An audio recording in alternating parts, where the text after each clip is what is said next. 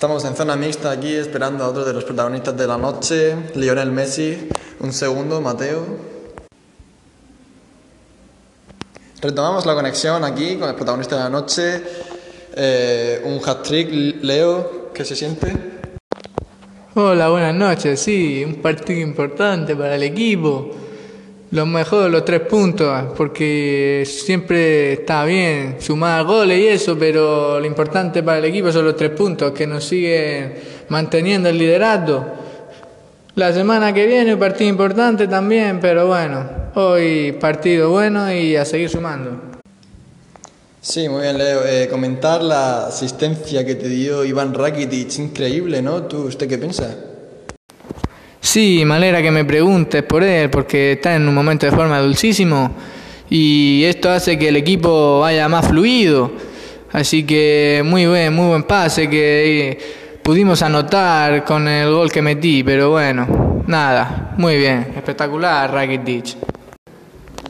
Bueno, ya sabemos que Rakitic está en un estado de forma increíble, pero ¿y tú cómo estás? ¿Tus sensaciones del partido, individuales? Cuéntanos.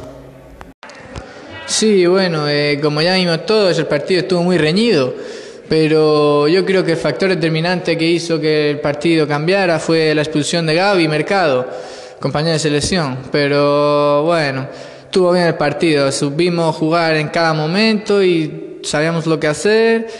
Y el Sevilla formó una buena defensa y no pudimos traspasar la fase con facilidad.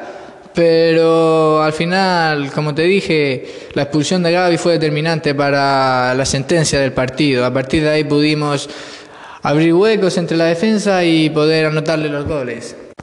Y respecto a lo personal, contento por los tres goles, que como te dije antes, me valen para seguir sumando al equipo los tres puntos, que al final es lo más importante para el campeonato liguero. Y última pregunta, Leo. ¿Sensaciones para el partido dentro de tres días contra el Chelsea?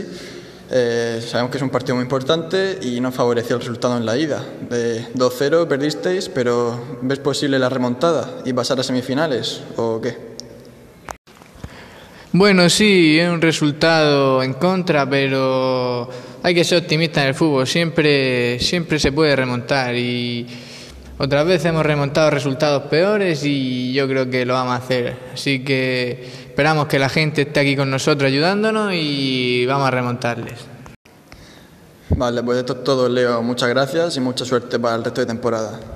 Sí, muchas gracias a vosotros por la entrevista.